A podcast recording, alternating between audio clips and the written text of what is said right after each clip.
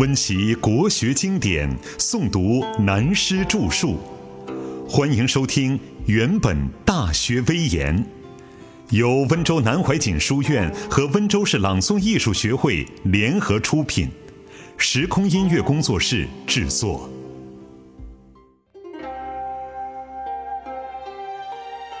六十，外事儒学，内用佛老的清朝。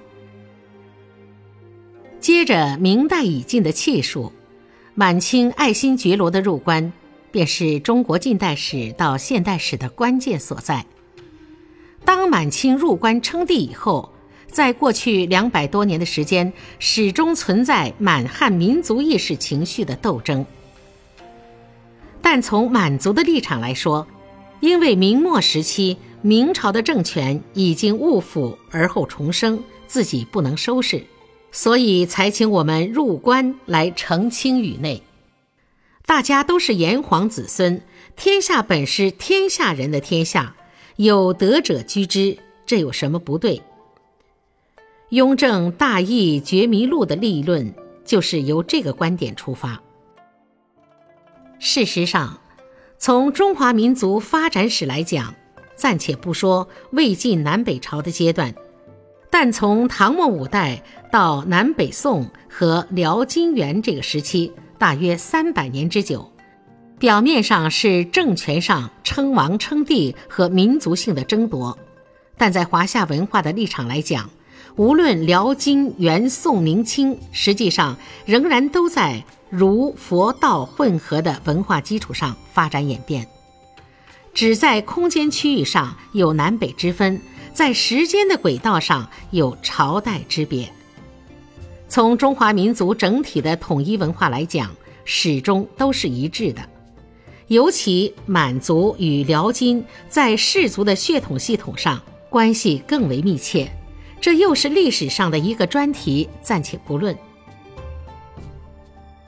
满族在明神宗万历十六年（公元一五八八年）。从努尔哈赤统一建州卫，首先修建第一座佛寺及玉皇观等寺庙。正值万历二十七年（公元一五九九年）开始，仿造蒙古文字的方法，创造满文，但那也只是从言语读音的区别上创立了文字的符号系统，而在人文生活的文化上。包括政治体制，仍然都是学习华夏文化的传统，并无另有满洲的文明。万历四十四年（公元一六一六年），清太祖努尔哈赤称汗，建元天命自称国号为后金，这很明显的便自认为是金人的后裔。再到明熹宗七年（公元一六二七年）。努尔哈赤族皇太极即位，改元天聪以后，政治体制也更加汉化。尤其在天聪三年，即设立文馆，并将以往由征明所俘虏的儒生三百人分别考试优劣，逐渐录用。天聪四年，议定官制，设立吏、户、兵、礼、刑、工六部。统学明朝体制，并令满族子弟皆须读书。当时初建的文馆，后来再加改制，到了入关以后，在顺治、康熙王朝便正式扩充成为内阁了。所以入关之初的儒臣，如范文成、顾八代等人，都是镶黄旗的明儒汉人后代。皇太极在天聪五年开始。为什么要命令旗人子弟皆须读书呢？如史料所载，上于朱贝勒曰：“我国朱贝勒大臣之子，令其读书，见有溺爱不从者，不过为虽不读书，亦未尝误事。不知昔我兵之弃滦州四城，皆由永平驻守贝勒，未尝学问，不通义理之故。”今我兵为大凌河，月四月人相识，竟以死守。虽援兵已败，临河已降，而锦州松信犹未下。岂非读书明理，为朝廷尽忠之故乎？凡子弟十五岁以下、八岁以上，皆令读书。这就是皇太极在当时已经体会到读书明理与忠贞爱国的情操确实具有重要关系，所以他要其人子弟读书。后来再发展到要求武将也必须读书，但在当时所读的书基本上就是孔孟之道的四书最为重要。从开建文馆。录用明朝遗留在东北各地的儒生，归入旗下以后，不到两三年，他们果然成为为大清出谋划策、文韬武略的中坚分子。如宁完我的首先上书言事，建议后代汉人；接着便有贝勒岳托提出优待汉人赐婚等等的办法，然后就有朱延庆、张文恒等先后上书。请及征明的建议，他们当然都是出身文馆的名儒后裔儒生，但皇太极的头脑并不简单，不失为具有雄才大略的领导人。他对征明会议的讲话就大有可观之处，如说：“进言者皆欲朕速出师以成大业，朕岂不愿出此？”但今察哈尔新归附，降众未及服随，城郭未及修治，何可轻于出师？朕与旧人新人，皆不惜财帛以养之，欲使人心轻服耳。若人心未和，虽兴师动众，焉能必胜？朕反复思维，我国既定大兵一举，彼明主若弃北京而走。追之乎？亦不追而攻京城乎？亦围而守之乎？若欲请和，以许之乎？亦拒之乎？若北京被困，逼迫求和，更当何以处之？倘蒙天佑，克取北京，其人应作如何安吉？我国贝勒及诸姑格格等。皆以贪得为心，以作何敬止？而高鸿忠、鲍承先、宁完我、范文成等，其着意以闻。同时又欲文馆诸臣，择时有关紧要者，据实会议成书，用备学习。如说：朕观汉文史书，书多释词。虽全览无益也。今已与辽宋元金四史，择其紧要者，如勤于求治而国作昌，或所行备道而统序坠，与其用兵行师之方略，及左李之忠良，乱国之奸佞，会议成书，用各观览。又见汉人称其君者。无论有道无道，盖曰天子，安知其即为天之子耶？盖天下者，非一人之天下，唯有德者能居之。亦为有德者，乃可称天子。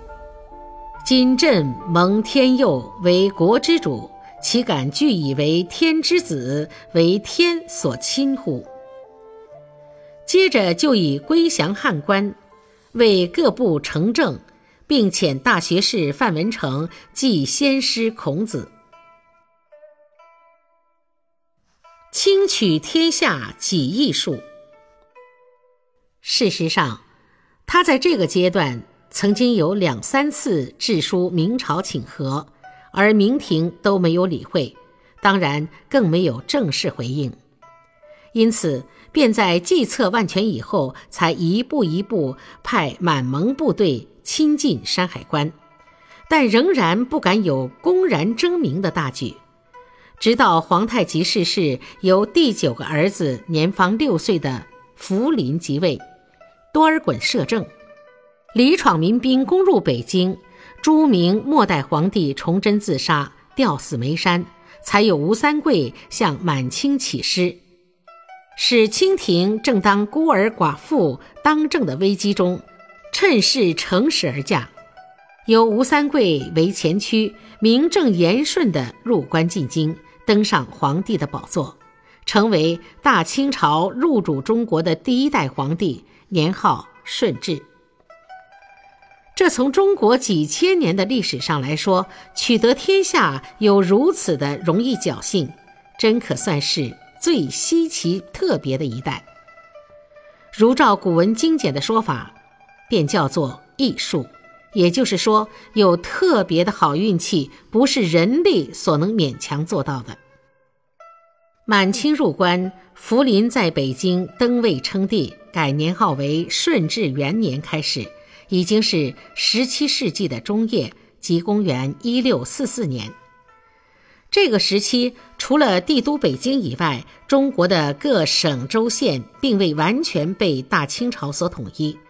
除李闯、张献忠等遣散的民兵势力还未平定以外，在南方还有南明等临时政权存在，而且各地的抗清武力皆未削平。所以，当顺治在位十八年的时间里，全国还在兵荒马乱的战争状态，清室的皇权也还处在安危未定的局势。如从军事武力来讲，入关前后的满清八旗子弟全数亦不过三万多人，加上在皇太极时代收编内外喀拉沁蒙古的丁壮一万六千九百十三人。另行分编为十一旗，总数加起来还不到五万人。至于当时蒙古的人口大约在四十多万内外，但并未完全归附满清。何况扣除老弱妇孺，能征调动员的兵力也非常有限。何以他们能以十来万人的武力入关，统治当时三四亿人的中国呢？我们如果要了解这个问题，首先就要明白，在人类世界的战争史上，最先能够运用代理战争的战略，可以说便是满清。他们在东北初期，由皇太极时代开始掠地攻城，夺取明朝在东北的要塞阶段，已经运用收编了蒙古的骑兵参战。入关以后。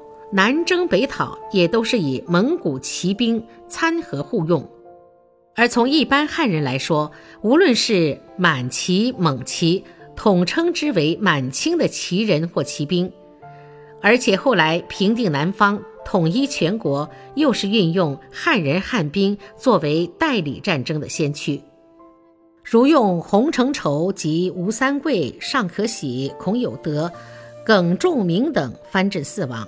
便是最明显的成立。所以，当郑成功在台湾率水师十七万北上，入长江、克镇江为南京的战役，防守北方的骑兵还不足万人，而且大多是老弱残兵。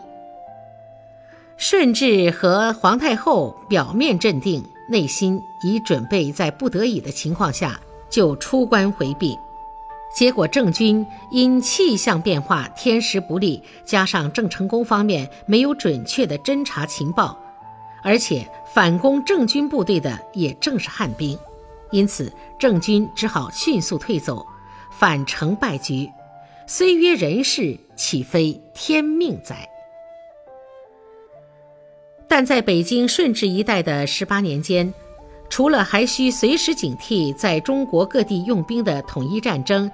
更大的主要内忧，还在爱新觉罗内廷的齐家问题。所以，研究清史上的第一疑案，就是生母皇太后是否下嫁多尔衮，以及顺治的早年逝世是否别有原因。甚至民间相传都相信顺治因受刺激而到五台山出家当和尚去了。这些故事并不是空穴来风的谣传而已。正如清代绍兴师爷办案的老调一样，唯事出有因，查无实据而已。但顺治成长以后，嗜好禅宗佛法，却是事实。他曾经召请当时身负实名的禅师，如憨普信聪、玉林通秀、木陈道敏等大和尚进宫参选，而且自号为痴道人，或称弟子福临，情如世俗子弟。至于顺治出家的诗篇，两百多年来流传在中国佛教的寺庙中，也并未遭到文字狱的取缔，而且还可任意张贴流通，岂非怪事？如果照那些浅近畅晓的词句来看，正如皇太极等初学汉文的笔法，如云：“天下丛林泛四山，波雨到处任君参。朕本西方一纳子，如何落在帝王家？只因当初一念差，黄袍换却紫袈裟。未生之前谁是我？”既生之后，我是谁？这和他的孙子雍正登位以前所记录的《月心集》等文句，几乎都是很可爱的白话韵语。总之，以史论史，清朝康熙、雍正、乾隆三代统治中国。除了满汉民族性争议的缺失以外，从版图的一统、政治的清明，乃至文治武功的成就，不但无愧汉唐，甚至可说是超过汉唐。如历代王朝的女祸、外戚、太监、藩镇等弊害，几乎绝无仅有。但这些比较良好根基的建立，完全是从康熙时代所奠定。唯一可惜的，如果在入关之初舍弃满族初期偏仄的习性，不改中国传统的明代衣冠，不下令全国剃发编辫子，那在统一江山的工作上必然会事半功倍，顺利的多了。我们研究历史文化，需要特别注意“一个国家、一个民族衣冠文物”四个字，它所代表生活文化的重要性。例如满清入关之初，并未遭遇太大的反抗，但自下令剃发、改易服制以来，就使当时的全民引起反感，抗拒投降的意识就突然增强了。这种有关生活文化习性的群众心理问题，看来只是一件小事，但恰恰是为政治国的大关键所在。可惜一般人见不及此。英明如康熙、雍正两代，纵使心里明白，但也不敢违背祖制，所以就增加历史政治上许多不必要的麻烦了。以我本身亲眼看到的一个事实，告诉大家值得参考的一个笑料：当我还在幼小的童年，清朝已被推翻，民国已经建国十多年了，可是在我家乡的亲戚故旧中，还有前清遗老，有秀才举人功名的两三人，始终不肯剪掉辫子。